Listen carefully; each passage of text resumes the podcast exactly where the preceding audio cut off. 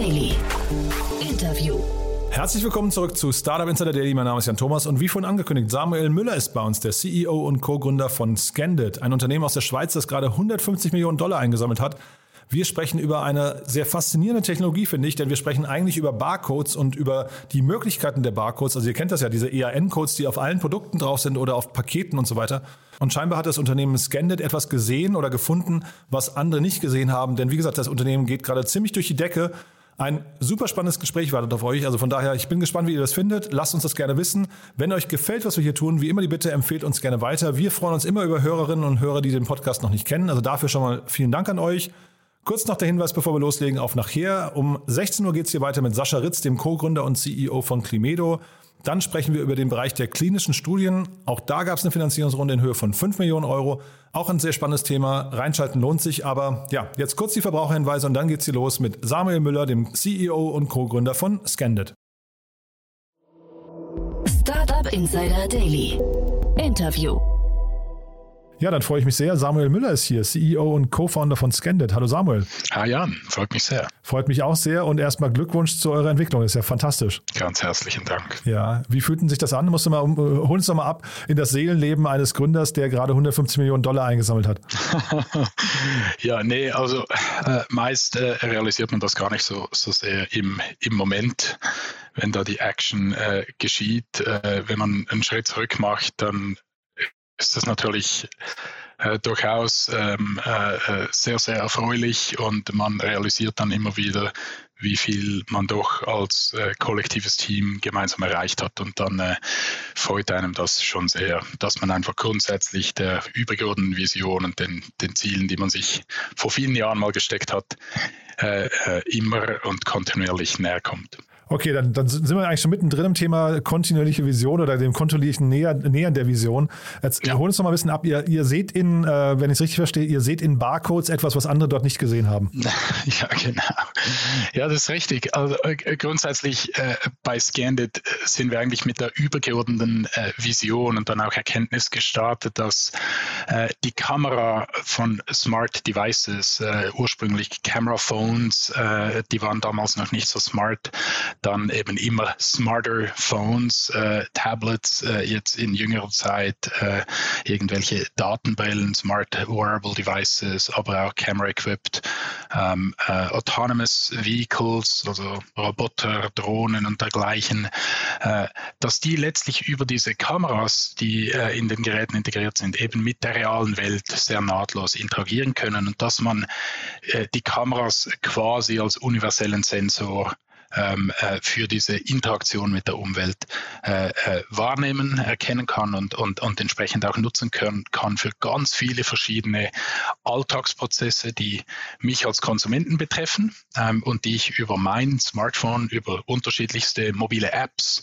äh, abrufen kann und, und, und initiieren kann, äh, daran partizipieren kann oder aber auch die mich als Mitarbeiter einer Logistikfirma, eines, eines Handelsunternehmens einer, äh, einer Herstellergesellschaft oder einer, eines, eines, eines äh, großen Manufacturers ähm, ähm, letztlich ähm, enablen können, meine Arbeit schneller mit der richtigen Information ausgerüstet und, und hoffentlich auch ein bisschen glücklicher zu verrichten. Ja, ja. Genau.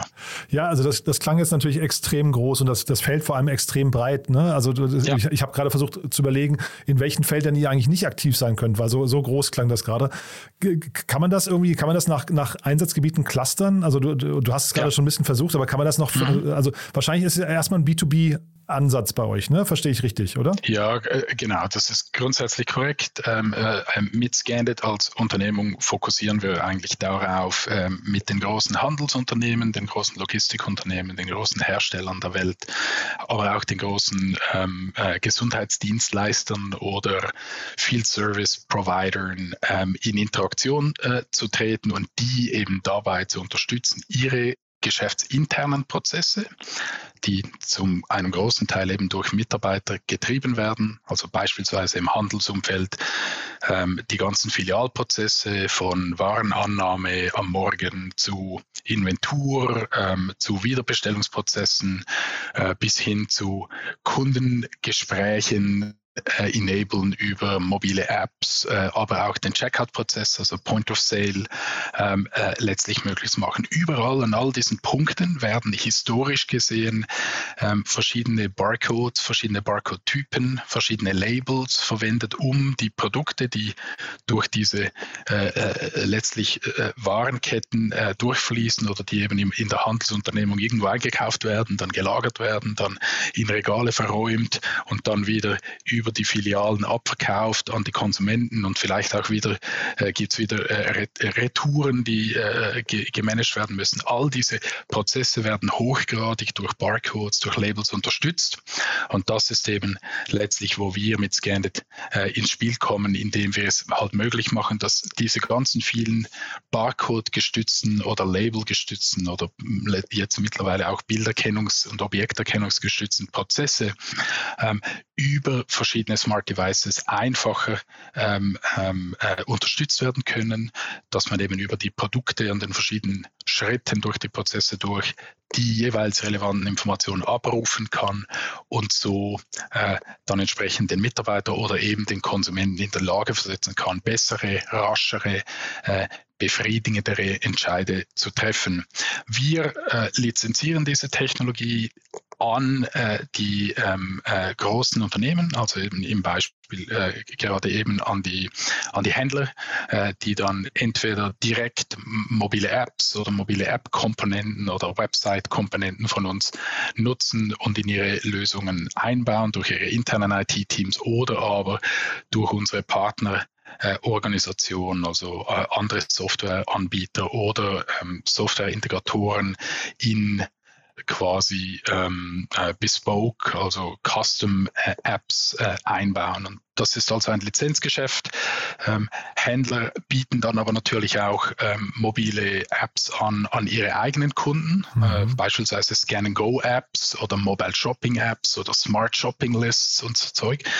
Ähm, und in all diesen mobilen Apps äh, ist, dann, ist es dann ebenfalls möglich, mit unseren äh, Smart Data Capture und Computer Vision äh, Komponenten eben Barcodes extrem schnell und zuverlässig zu lesen, ähm, äh, auch äh, zum Beispiel äh, Pässe oder ähm, äh, Personalausweise zu lesen, ähm, ähm, äh, Preisvergleiche zu bewerkstelligen, um oder eben den letztlichen Checkout über so eine Scan-and-Go-App ganz einfach möglich zu machen. Und so ähm, kann ich dann auch als Endkonsument direkt mit Scannet in, in Kontakt treten, eben über diese Apps, die dann von unseren Kunden äh, über die Public App Stores ähm, gelauncht werden. Ich finde das total faszinierend, muss ich sagen, was du, was du da alles erzählst. Weil, also ich meine, Barcodes kennt ja jeder. Also ne, ist jetzt, da, ja, da habt ihr das Feld nicht neu erfunden, aber zeitgleich die Menge an Anwendungsmöglichkeiten. Also ich habe verstanden, dass ihr habt so ein bisschen beobachtet, ähm, äh, Kamerasensoren werden immer, oder die Sensorik generell wird immer, immer besser, ähm, ja. äh, quasi omnipräsenter. Und wenn ich es richtig verstehe, ist ja jeder Barcode erstmal quasi eine Möglichkeit, das ist so eine Art Identifier, wenn man es so nennen möchte. Das ist ne? richtig, ja. ja genau. Und dann, Barcode ist wie eine IP-Adresse in einem gewissen Sinn für halt ein, eine Produktkategorie eigentlich. Also eine Coca-Cola-Flasche hat mindestens in Theorie überall denselben Barcode. Mhm. Aber jetzt, ähm, genau, das wäre jetzt auf Produktebene, aber jetzt zum Beispiel bei, bei euren Logistikkunden ist es ja, ja, wahrscheinlich nicht nur auf der Produktebene, sondern tatsächlich, das ist ja ein Unique Identifier wahrscheinlich, oder? Das ist richtig, genau. Ja. Da spricht man von Serialisierung, also das sind Unique Identifiers, die dann natürlich verwendet werden, um in der Regel in einem geschlossenen Logistiksystem wirklich ganz genau zu verstehen, wo ist jetzt Paket X versus Paket Y, wie kriege ich das jetzt von A nach nach B? Mhm. Ähm, Gibt es Zusatzinformationen über diese äh, Pakete? Beispielsweise ähm, kann ich über diese Labels dann, wenn ich die scan mit unseren äh, Technologiebausteinen, mit unseren Lösungen, es sehr einfach sichtbar machen für den, ähm, äh, für den äh, Fahrer beispielsweise, in welchen Van, also in welches mhm. Äh, Fahrzeug rein muss jetzt welches Paket rein. Ähm, äh, vielleicht kann man dann auch gerade den Ladevorgang optimieren und das sehr einfach visuell sichtbar machen für das Personal. Man kann aber beispielsweise auch Echtzeitinformationen so einfach abrufbar machen. Also wenn ein Paket jetzt bereits in Transit ist, aber der Kunde unterdessen seine Meinung geändert hat und das Paket jetzt nicht an seine Heimadresse, sondern an seine Arbeitsadresse oder in sein Ferienhaus gerne liefern äh, möchte, ist es dann dem Logistikanbieter möglich, eben so ein Rerouting auch möglich zu machen und die involvierten Mitarbeiter im Hub, in Transit eben in der letzten Meile können sich so dann ein, äh, ein Echtzeitbild dieser äh, neuen Information auch verschaffen und das sehr einfach abrufen, indem sie eben nur ein, letztlich in dem Fall ihr Smartphone mit der Kamera gegen das äh, Paket richten oder gegen ein Label und mhm. schon äh, sehen sie, dass sich hier was geändert hat. Ja, du sagst jetzt gerade einfach, aber ich kann mir ja vorstellen, das ist jetzt doch nicht ganz so einfach. Also ich, von, der, von der Technologie her, du hast gerade gesagt, da sind Zusatzinformationen manchmal hinterlegt. Das ist, glaube ich, total ja. plausibel. Das heißt, äh, man scannt etwas und bekommt irgendwie eine Information angezeigt, die mit dem Barcode verbunden ist. Das andere war jetzt gerade, du hast diesen, sagen wir mal, im Logistikbereich Unique Identifier und man scannt und dann weiß man, wo das Paket gerade ist. Und das heißt, man hat diese Location die dazukommt. Aber dann geht es ja. ja. weiter. Also ihr kommt ja jetzt quasi von so einer einfachen Lösung erstmal, aber ihr geht ja tief in die Prozesse rein, oder?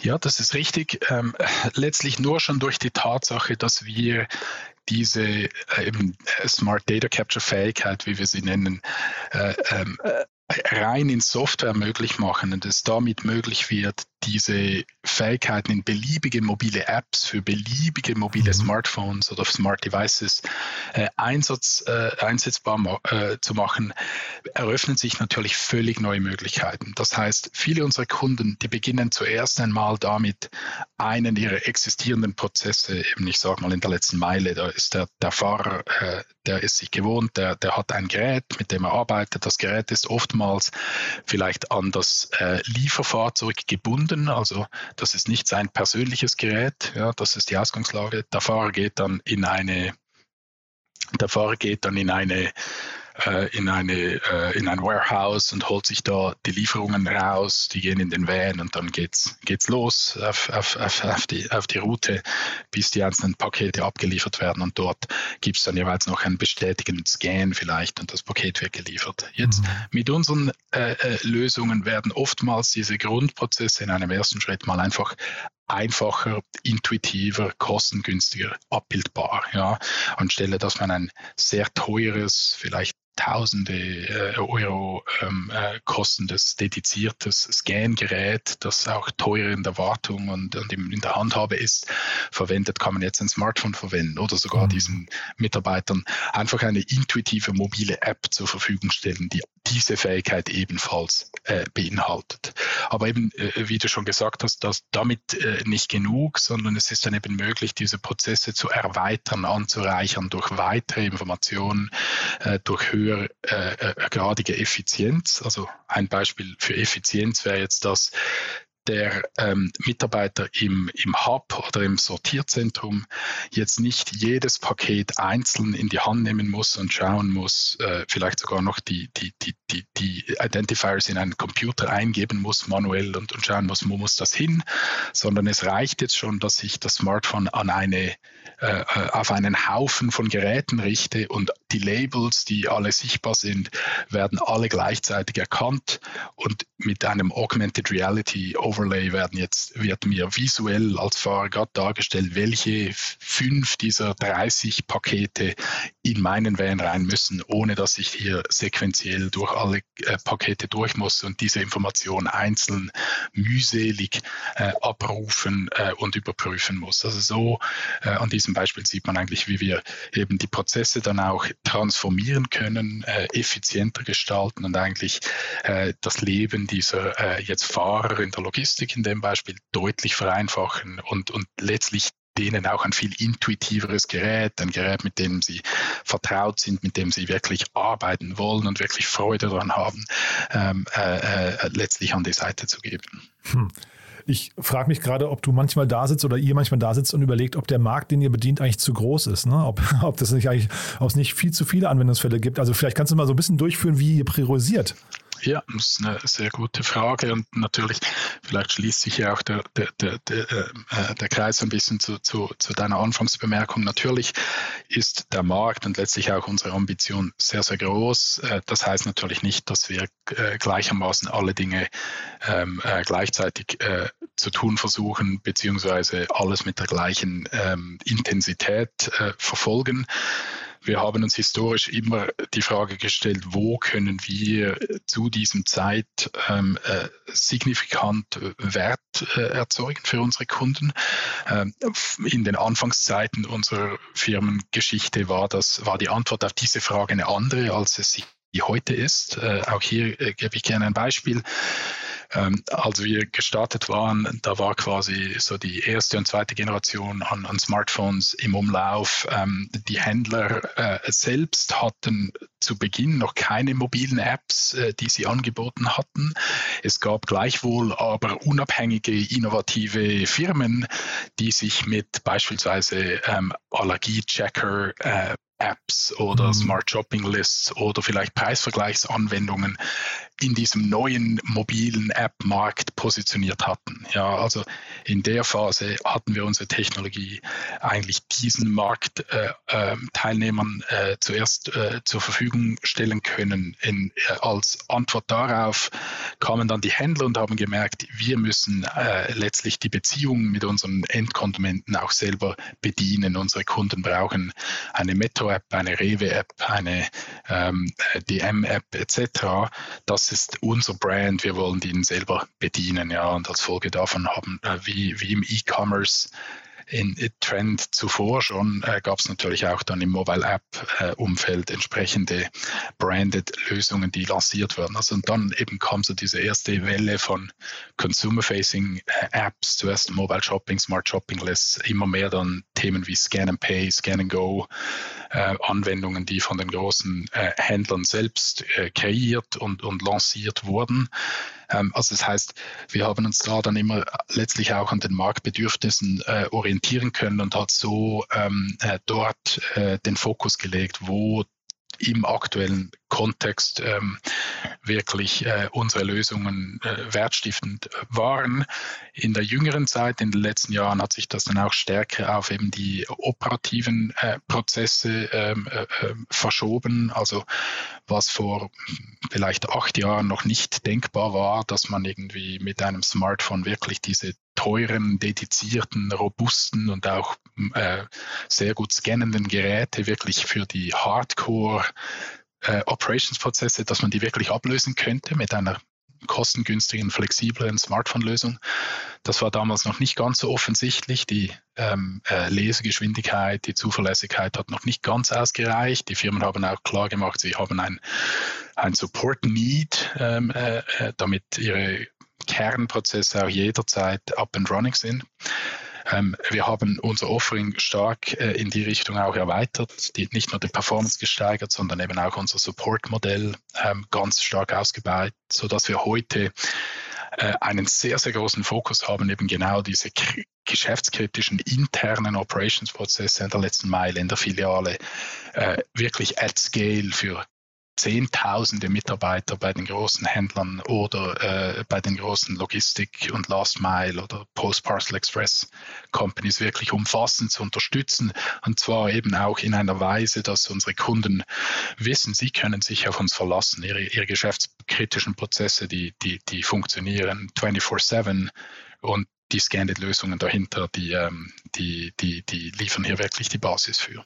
Und ist das in den Sales-Gesprächen schwierig? Ich meine, ihr seid jetzt kein richtiges Startup mehr. Ich, glaube, ich hatte gesehen, 2009 gegründet, wenn ich es richtig weiß. Ne? Also mm, ja, nicht mehr ganz richtig. die Jüngsten, aber ja. zeitgleich, du sagst ja gerade zu Recht, es sind kritische Prozesse und ähm, genau. 24-7, da, da wird mir wahrscheinlich Verlässlichkeit und Sicherheit und solche Themen sind hier wahrscheinlich ganz groß geschrieben. Äh, ist das schwierig? Ähm, äh, also äh, unbedingt, äh, das, ist, das sind ganz, ganz wichtige Aspekte natürlich für die, für die großen Brands, die großen Händler, die großen Logistiker. Ähm, wir haben uns diese Marktposition, diese Wahrnehmung, auch dieses Vertrauen über die, über die Jahre natürlich auch hart erarbeitet. Ganz zu Beginn unserer Reise wurden wir natürlich, wie viele andere Startups und, und junge Firmen, zum Teil auch belächelt. Man, also da gab es äh, auch äh, CIOs von großen Handelsfirmen oder Logistiker, die haben uns, äh, die haben uns zwar mal angehört, aber dann vielleicht gesagt, ja, das wird, das wird nie funktionieren oder das wird für uns wird das nie gut genug sein und die sind alle Kunden von uns heute. ja. okay.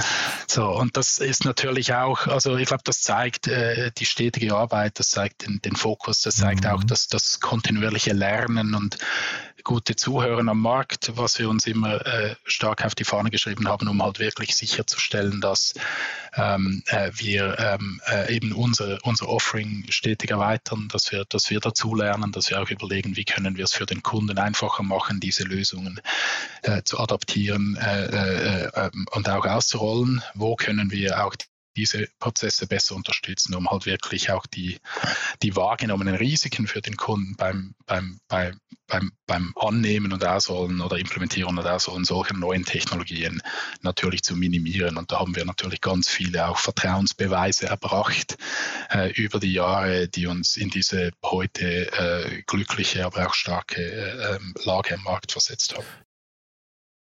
Ja, ich meine, das Coole an, einem Barcode ist halt natürlich, jeder versteht ihn, ne? jeder weiß, wie es funktioniert. Äh, wir hatten, weil du gerade sagst, belächeln, wir hatten ja hier gerade ein Exit in, in Deutschland vor ein paar Monaten von Egoditor, ähm, so werden sie, glaube ich, ausgesprochen. Ne? Wahrscheinlich kennst du die QR-Code-Anbieter aus Bielefeld, die, glaube ich, für man kolportierte 300 Millionen über den Tisch gegangen sind.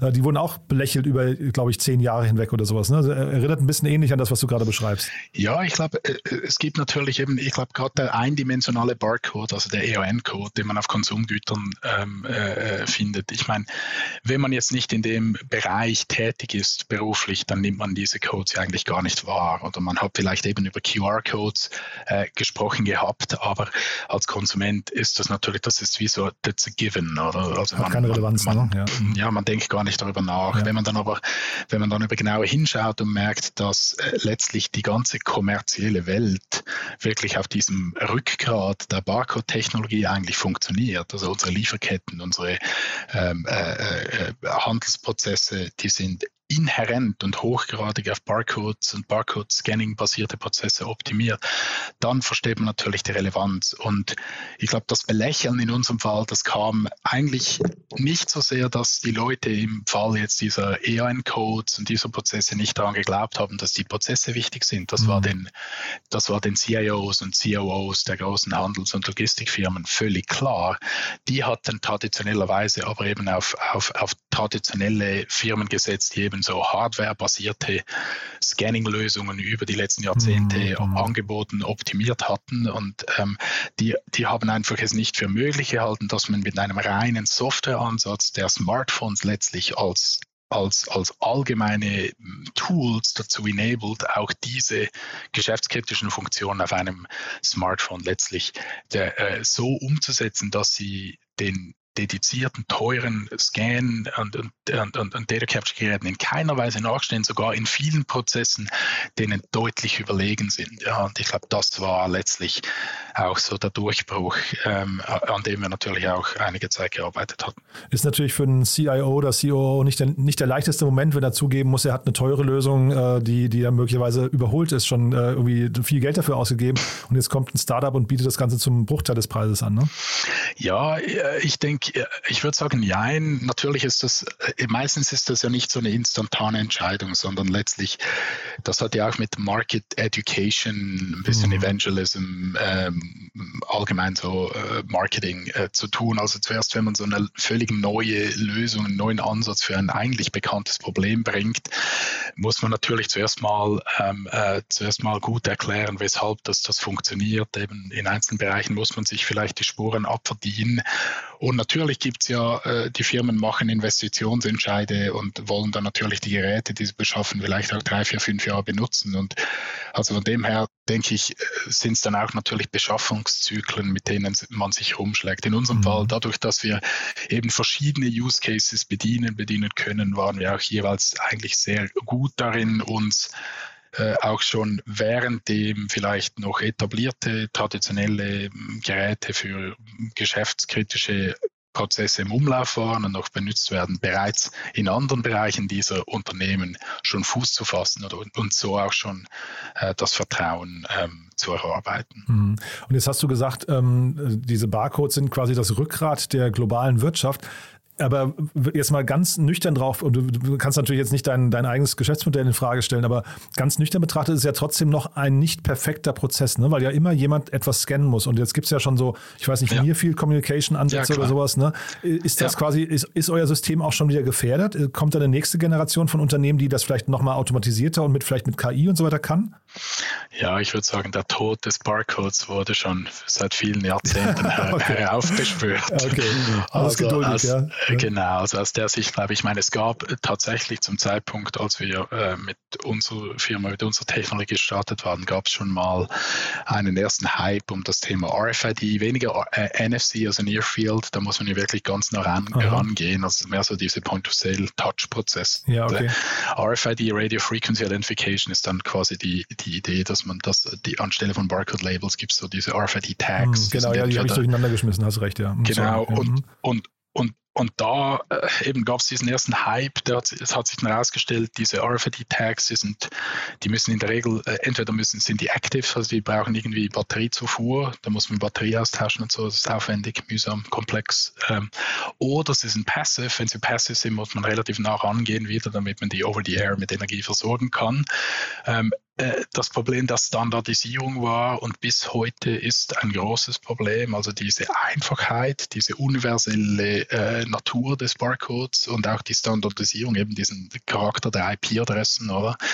Das konnte man eigentlich noch nicht replizieren mit RFID-artigen Ansätzen. Und dann ähm, gibt es bis heute auch große äh, technische äh, Probleme. Also wenn man eigentlich ähm, beliebige Tags lesen kann in einem Raum, man weiß dann nicht genau, welches Tag habe ich jetzt gelesen, das ist ah, nicht ja, nur positiv. Ja, okay. ähm, und der Kostenpunkt ist nach wie vor prohibitiv für sehr viele Anwendungen. Also wenn mein, mein, mein Pack Kaugummi, ja, mhm. was ja in der Herstellung, vielleicht kostet mich das einen Euro am Kiosk, ja, wenn mich das in der Herstellung einen Cent kostet, dann darf es natürlich nicht sein, dass dass da das RFID-Tag nur schon 10 Cent, also noch, auch noch 10 Cent kostet, das, das geht gar nicht. Und äh, also das heißt, da sind wir gerade in dem Fast-Moving Consumer Goods-Bereich, sind wir nach wie vor weit, weit, weit, weit davon entfernt. Und der Barcode ist ja auch gar nicht letztlich das Ende der Durchsage. Oder der Barcode ist wie aus Scannet-Sicht und mit Blick auf diese größere, umfassende Vision, die ich anfangs skizziert habe, ja auch nur ein von mehreren Stepping Stones dieser Vision entgegen. Es sind Dinge, die existieren heute schon, die sind bereits da, die sind pre-deployed, man hat sich am Markt darauf geeinigt. Es gibt große Datenbanken, die letztlich Barcode-based Information zugreifbar machen. Die großen Firmen haben diese Daten in ihren äh, Point-of-Sale-Systemen, in ihren E-Commerce-Systemen, in ihren äh, Product Information Management-Systemen und über die, Barc die, die, die, die äh, letztlich äh, Barcode-Nummern kann man diese Information dann auch abrufen und nutzbar machen. Und so kann man eben in der Filiale eine E-Commerce-artige Experience schaffen, ähm, äh, und äh, das heißt eben da, da glaube ich, werden wir noch sehr, sehr, sehr viel Mileage quasi aus den Barcodes rausholen. Aber parallel dazu äh, äh gibt es natürlich über Texterkennung, über Bilderkennung, mhm. über Objekterkennung natürlich mhm. ganz, ganz viel mehr Möglichkeiten, die wir auch heute schon anbieten und, und, und stark nutzen im, im Bereich unserer Gesamtlösungen für unsere Kunden, ah, ja. um eben diese Interaktion mit der Welt, mit Produkten, mit Geschäftsprozessen noch einfacher, noch rascher rascher noch, ähm, ähm, äh, noch besser zu machen. Also das wollte ich fragen. Also ihr seht euch schon in der, in der Rolle auch, diesen Markt weiter zu formen und, und äh, Produkte anzubieten oder, oder weiterzuentwickeln. Weil jetzt immer sowas wie dieser Amazon, äh, ich weiß gar nicht, wie der Supermarkt heißt, dass du einfach nur rausläufst ohne Amazon zu Go. Amazon ja. Go, genau, ja. ja. Äh, ne, das ist ja im Prinzip etwas, wo ihr genau hingucken müsst eigentlich, oder? Absolut. Amazon Go ist natürlich ein extrem cooles und cleveres Konzept und hat bei der Einführung vor, was waren es mittlerweile, drei, vier, vier Jahren oder so, mhm auch natürlich große Wellen geschlagen, ähm, äh, auch berechtigterweise die, die Idee, den, den Point of Sale gänzlich verschwinden zu lassen, ist mhm. natürlich sehr, sehr clever. Ähm, ich glaube, bei aller Cleverness, ähm, und Amazon hat ja auch äh, große Pläne gehabt mit dem Amazon Go Konzept. Die wollten ja tausende Läden äh, auch ausrollen dann in, in rascher ähm, äh, Manier. Äh, das äh, wissen wir heute ist nicht geschehen. Ähm, ja, noch nicht, ein, ne? Also, äh, ja, ja genau. Ja, ich glaube, äh, die Pläne wurden schon stark verworfen okay. eigentlich und, ja. und, und, redimensioniert. Aber ich meine, das Interesse besteht in bestimmten Retail-Segmenten weiterhin und ist auch berechtigt. Aber es ist natürlich so, dass das Problem einer Amazon Go-artigen Lösung für einen quasi ähm, Convenience Store an der Ecke mit äh, 500 oder 1000 Produkten der sich irgendwie mit 50 Quadratmeter oder 100 Quadratmeter auskommt, ist ein ganz anderes Problem, technisch, auch kostentechnisch äh, ähm, äh, und, und was, was Präzision anbelangt, mhm. zu lösen, als dasselbe Problem für einen, äh, für einen Rewe mhm. Äh, mit 50.000 Produkten, mit, äh, ähm, ich weiß nicht, äh, Hunderten von Quadratmetern Fläche, mhm. mit ganz vielen Produkten, die auch ganz tief sind, also tief im Sinne von Varianten ähm, etc. Und dort ist eigentlich das Problem für den Kunden und die Customer Experience ist nicht so sehr quasi den Pain des Checkouts zu minimieren. Ja, mhm. Das ist auch nett, wenn man sich nicht noch anstellen muss, mhm. aber der Value Add und die Experience kommt auch aus der Interaktion mit den Produkten. Wenn ich durch den Laden gehe, will ich, will ich mehr erfahren über die Produkte. Ich will mhm. das Produkt anschauen und wie wenn ich online shoppe, will ich auf den ersten Blick eigentlich gerade wissen, ja, was sind denn die Ratings zu diesen Produkten? Äh, wie viele Sterne, äh, äh mit wie vielen Sternen wurde das Produkt bewertet? Wie ähm, was sagt mein Social Graph dazu? Sind meine Freunde, habe ich Freunde, die das Produkt haben Aha, und die das für gut befinden? Ja, mhm. ähm, oder beispielsweise, was sind da für Inhaltsstoffe drin? Ja, und, und oder gibt's, was gibt es für passende Produkte zu diesem Artikel, das ich mir gerade anschaue? Also all diese E-Commerce Benefits, mit denen wir heute so vertraut sind, die gibt es ja in vielen Bereichen in den physischen Geschäften noch nicht. Mhm. Ja. Aber genau diese, äh, äh, diese Anwendungsfälle werden eben durch, äh, äh, durch unsere äh, Produkte wirklich realisierbar, indem man genau diese Informationen äh, letztlich abrufbar macht und so eigentlich eben nicht darauf fokussiert, den, den eigentlichen Checkout zu ersetzen, sondern ähm, den Checkout einfacher zu machen und eben das erklärt diesen großen Erfolg dieser vielen Scan-and-Go-Lösungen, mhm. die wir auch mit ganz großen Deployments und mit unserer Technologie und unseren Lösungen unterstützen, sondern es macht es eben dann auch klar, dass eigentlich ein Großteil der Energie darauf verwendet wird, diesen Customer Journey umfassender zu unterstützen. Also das heißt, wenn ich als Kunde eine mobile App runterlade, dann beginnt mein Customer Journey schon zu Hause. Da kann ich dann meine Shoppingliste ergänzen durch Produkte, die mir gerade aufgefallen sind, die ausgegangen sind, Produkte, die ich je, jeweils regelmäßig bestelle. Damit mhm. gehe ich dann, ein Teil der, der Dinge bestelle ich online, die werden mir geliefert, ein Teil der Produkte will ich, will ich selber abholen, will ich in die Hände nehmen, will ich fühlen etc. Und da ist dann eben diese Interaktion, diese Experience wichtig, ähm, die, ähm, die wir ganz stark äh, möglich machen durch unsere, durch unsere Angebote. Man merkt ja schon, dass du mit deinen ganzen Themen, da ist sehr viel Vision auch dabei, ne? also sehr viel, also ne, jetzt gerade sprichst du quasi über die Tra ja. Transformation der Customer Experience im Supermarkt, ja. davor haben ja. wir über Logistik gesprochen. Ähm, vielleicht bringt das mal als gute Brücke nochmal kurz zum Schluss jetzt zu der Finanzierungsrunde. Ne? Jetzt habt ihr 150 Millionen Dollar eingesammelt. Ihr habt ja wirklich krasse Investoren, muss man auch sagen. Vielleicht kannst du es mal ganz kurz mal durch eure Finanzierungsrunde durchführen, mal warum ihr diese Investoren, warum ich für die entschieden habt und wo jetzt auch die Reise hingeht mit euch. Ja, gerne. Also eben in der, in der jüngsten Runde haben wir 150 Millionen Dollar an äh, frischem Kapital aufgenommen äh, von äh, Warburg Pincus, einem der führenden ähm, globalen äh, Technologie-Growth-Investoren. Äh, ähm, der Fokus ähm, äh, letztlich äh, unserer weitergehenden Expansionsstrategie richtet sich, ich sage mal grob, auf drei große Bereiche. Auf der einen Seite expandieren wir ganz stark global. Ähm, ähm, äh, eine starke, äh, einen starken Fokus legen wir auf die Expansion in, im asiatischen Raum. Wir waren da im Sommer 2020 in Japan in den Markt eingetreten, hatten seither ein ungeheures Wachstum gesehen, äh, auch das Team ganz stark ausgebaut in, in Japan, in Singapur, Australien, Neuseeland, auch in ähm, ähm, jetzt stärker auch in Südkorea, im ganz südostasiatischen Raum. Also da investieren wir äh, stark, ähm, werden auch das Team weiter stark vergrößern. Also das ist erster Fokuspunkt. Zweiter Fokuspunkt ist eigentlich der Ausbau unserer ähm, wirklich Technologie- und Produktführerschaft ähm, im Bereich On-Device äh, Bilderkennung, also äh, optimierte Machine Learning und Computer Vision ähm, Modelle und Capabilities für ähm, äh, Smart Devices, äh, insbesondere natürlich äh, Smartphones, aber auch äh, Other Smart Device Types. Äh, äh, starken Fokus hier auf den Ausbau unseres autonomen Device-Produktportfolios, also eben Themen wie ähm, Roboter beispielsweise mit, mit Vision Capabilities versehen, dass die autonom oder teilautonom in, im Handelsunternehmen äh, äh, äh letztlich Inventurprozesse äh, unterstützen und mhm, Nochmal ein anderer Bereich, ne? Ja, krass. Ja, genau.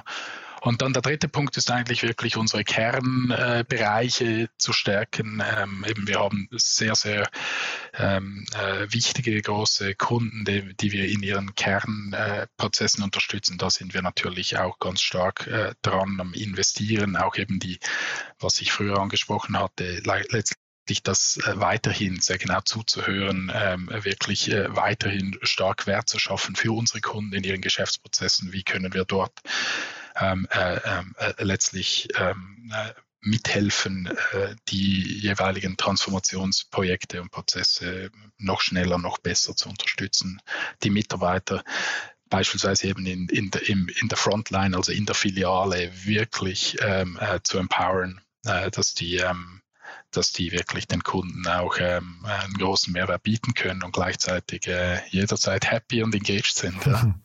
Ihr habt die Bewertung ja nicht kommuniziert. Ne? Jetzt, äh, ich würde vermuten, ja. wenn ihr ein Unicorn wärt, hätte es hier schon drin gestanden, aber ihr seid wahrscheinlich auf dem besten Weg dahin, ne? Ah, also mit Unicorn meinst du eine, eine Milliarden-Dollar? Genau, das ist immer so für, also momentan so die Benchmark für, für jedes schnell wachsende Unternehmen, vor allem in eurer Dimension hier mit. Nee, nee. Ne? Aber ja, ja, die nee, Richtung stimmt wahrscheinlich, ne? Also, also die Bewertung liegt über einer Milliarde. Tatsächlich schon. Ach, guck mal. Ja, richtig, wow. ja. Genau, das hatten wir auch ähm, äh, so kommuniziert, war vielleicht äh, nicht so. Respekt, also das so ja, visibel, ganz, ganz, ganz großartig. Du dann also dazu auch nochmal herzlichen Glückwunsch. Du hast gerade gesagt, euer Team danke. und die, diese vielen Standorte, sucht ihr gerade Mitarbeiter? Ja, auf jeden Fall. Äh, wir suchen äh, in, in fast allen Bereichen äh, talentierte tolle Mitarbeiter, die mit uns äh, diesen Journey weiter beschreiten wollen. Also wenn da jemand zuhört, der äh, Lust auf äh, äh, äh, darauf hat, einen großen Impact zu haben, global eine wirklich neue Kategorie zu schaffen und äh, hier wirklich auch ein, äh, zu einem tollen Team dazu zu stoßen, dann äh, scande.com. Wir haben wahrscheinlich 180 oder so offene Stellen. 180 offene Stellen. Wie viel seid ihr gerade? Wie viele Mitarbeiter? Knapp 500. Wahnsinn. Also das klingt wirklich sehr, sehr spannend. Ich, wie gesagt, ich habe es ja vorhin schon gesagt, ich finde, der Markt, den ihr bedient, ist so groß, ich kann mir gar nicht vorstellen momentan, wofür euch das Limit ist. Also ich, wir haben jetzt nicht über, wir haben jetzt über, sag mal, vielleicht Technologien gesprochen, die euch gefährlich werden könnten, möglicherweise mal irgendwann, aber wir haben jetzt nicht über Wettbewerber gesprochen. Vermutlich gibt es ja noch mal den einen oder anderen, aber so, wahrscheinlich ist der Markt auch groß genug für alle, ne? Ja, also wir kümmern uns eigentlich gar nicht äh, allzu sehr um den Wettbewerb. Wir fokussieren auf, auf unsere Kunden und letztlich da, wo, auf darauf, wo wir wirklich Wert stiften können für den und sind da, sind da nicht besonders ähm, concerned oder irgendwie fokussiert auf den Wettbewerb. Ich glaube, Wettbewerb belebt das Geschäft, aber in unserem Fall ist das, äh, ist der Fokus liegt auf dem Endkunden und dem Wert, den wir da stiften können. Startup Insider Daily. One more thing. Präsentiert von Sestrify. Zeit- und kostensparendes Management eurer SaaS-Tools. Also Samuel, ganz, ganz großartig und wie immer, wir haben eine letzte, wir haben äh, als letzte Frage, wir haben eine Kooperation mit Zestrify, wo wir jeden unserer Gäste nochmal bitten, ein Lieblingstool vorzustellen oder ein Tool, mit dem sie gerne arbeiten und ich bin gespannt, was du mitgebracht hast. Ja, genau. Also meine Wahl fiel eigentlich auf ein Tool, äh, das ein konzeptionelles Tool ist und nicht ein äh, quasi irgendein SaaS-Tool, was ich mir runterladen oder nutzen kann und äh, was ich äh, ein extremer Fan von bin, sind OKRs, Objectives Key Results. Ähm, die haben einen sehr wesentlichen Einfluss gehabt auf äh, äh, Scandits Entwicklung und die Art und Weise, wie wir als äh, äh, globales Team unsere Firma managen, wie wir äh, zwischen wichtig und weniger wichtig unterscheiden und, und wirklich das mhm. Team aligned halten über die verschiedenen Ebenen, weil äh, eben als konzeptionelles Tool Objectives und Key Results einen stetig dazu anregen und letztlich ein bisschen dazu zwingen, darüber nachzudenken, was ist denn jetzt wirklich am wichtigsten wo ist quasi der nächste Schritt sehr, sehr klar äh, und zwar Smooth Sailing und, und wo braucht es wirklich einen cross-functional äh, und transformativen Schritt, den wir ähm, äh, wirklich ganz genau verstehen müssen und auch unseren Progress ganz genau tracken müssen. Ähm, ja, OKRs ähm, hat uns sehr geholfen. Ich bin großer Fan, äh, um wirklich das ähm, äh, hier einen scharfen Fokus zu halten, aber auch letztlich ähm, äh, decentralized Organisation ähm, äh, zu enablen, zu empowern und dann auch auf den Kurs zu halten. Also OKR, coole Sache unbedingt ausprobieren. Cool, ja. nee, wirklich, äh, vielleicht nochmal kurz als Frage dann noch äh, anknüpfend. Äh, ihr seid jetzt, wie gesagt, 2009 gegründet, das heißt, ihr seid so ungefähr im 13. Jahr. Mhm. Weißt du noch, erinnerst du dich noch als, also an den Zeitpunkt, als ihr das eingeführt habt? Wie, wie groß wart ihr da? Ja, ich erinnere mich sehr gut. Ich glaube, wir waren circa 35, 30, 35 Mitarbeiter. Das war so, ich war so über den Punkt raus, wo ich als CEO noch knapp alles wusste. habe ich irgendwann gemerkt, ich weiß nicht mehr alles, was passiert. Mhm. Dann habe ich mhm. zuerst begonnen, irgendwie die Welt mit irgendwelchen Tasklists und, und vielen Excel-Sheets äh, äh, und, und Trackern irgendwie noch äh, zu verstehen. Habe dann gemerkt, das bringt wenig, auch weil es nicht mit der Philosophie in Einklang ist, dass man eigentlich lieber sich gemeinsam auf Ziele einigt und dann den Weg dahin äh, eher offen lässt, äh, als eben mit mhm. Blick auf wirklich äh, Decentralized Empowerment. Ähm, und äh, ja, und von da an haben wir das stetig evolviert, haben wir auch unser eigenes OKR, unsere eigene OKR-Methodik und unser Playbook gebaut, äh, wo wir unsere Mitarbeiter auch daran äh, ähm, äh, letztlich auch versuchen, daran zu, zu trainieren und ähm, das auch stetig weiterzuentwickeln. Aber ja, es ist viel geschehen seither. Super. Und ich, äh, vielleicht noch als letzte Frage dazu, ähm, man muss bei, bei OKRs, man muss auch sehr viel vertrauen können, ne? Ist doch richtig, oder? Man muss wahrscheinlich den Mitarbeitern den Freiraum geben, sich dann auch sehr, also weil du gerade Tasklist genannt hast als Gegenentwurf, das ist ja quasi ein Kontrollieren und oder permanentes Kontrollieren und äh, ich glaube, OKRs haben viel mehr Freiraum zur persönlichen, weiß nicht, Priorisierung dann auch. Ja, ne? ich glaube, äh, eben, es kommt immer darauf an, wie man den Prozess ausgestaltet. In unserem Fall ähm, einigt man sich natürlich schon gemeinsam auf die wichtigsten jeweils auf der jeweiligen Ebene Ebene, Company Level, Department Level, Team Level, auf die wichtigsten übergeordneten OKRs, die in der Regel eben cross-functional, cross-team-mäßig auch ausgestaltet sind. Da haben dann schon auch alle Team-Members äh, sollen Input geben, dass man sich auf die richtigen Themen konzentriert, auch sich ganz genau überlegt, wie misst man Erfolg und Fortschritt. Ähm, und dann ähm, kann man dort natürlich auch bestimmen, je nach Erfahrungsgrad eines Teammitglieds oder, oder Komplexität eines, eines, eines OKRs, ähm, wie viel, wie genau man hinschaut. Also bei, bei ganz wichtigen Themen machen wir auch so Execution Plan Reviews, wo wir dann natürlich auch genauer hinschauen und sagen, okay, was ist denn jetzt der Weg zum Ziel? Kann man da helfen? Gibt es Abhängigkeiten? Was sind die Key-Risiken etc.? Also da haben wir schon einen ganzen mhm. operativen Prozess darum herum entwickelt, wie wir hier äh, genau diese Unterscheidungen auch treffen und so den sehr erfahrenen ähm, äh, Leuten ermöglichen, wirklich äh, den Freiraum effektiv zu nutzen und Leuten, die noch weniger Erfahrung dabei haben, auch Hilfestellung zu geben, dass sie erfolgreich sein können. Das Segment One More Thing wurde präsentiert von Sastrify, der smarten Lösung für die Verwaltung und den Einkauf eurer Softwareverträge. Erhaltet jetzt eine kostenlose Analyse eurer SaaS-Tools und alle weiteren Informationen unter www.sastrify.com/insider. Samuel, hat mir großen Spaß gemacht. Vielen, vielen Dank, dass du da warst. Nochmal Glückwunsch zu der Runde. Und ich würde sagen, man, man sieht ja, es zeichnet sich ja ab. Ihr habt eine tolle Reise vor euch. Wenn es Updates gibt bei euch, große Neuigkeiten, sag gerne Bescheid, dann machen wir eine Folgerunde, ja? Toll, Jan, herzlichen Dank, hat mich auch sehr gefreut und großen Spaß gemacht. Gut, hey, mach's gut, ciao. Startup Insider Daily, der tägliche Nachrichtenpodcast der deutschen Startup-Szene.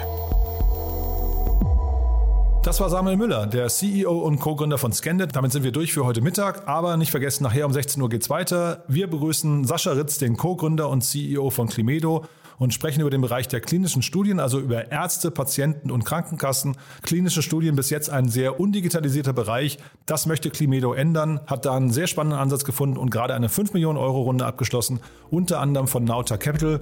Reinschalten lohnt sich. Deswegen sage ich einfach mal bis nachher und bis dahin alles Gute. Ciao, ciao.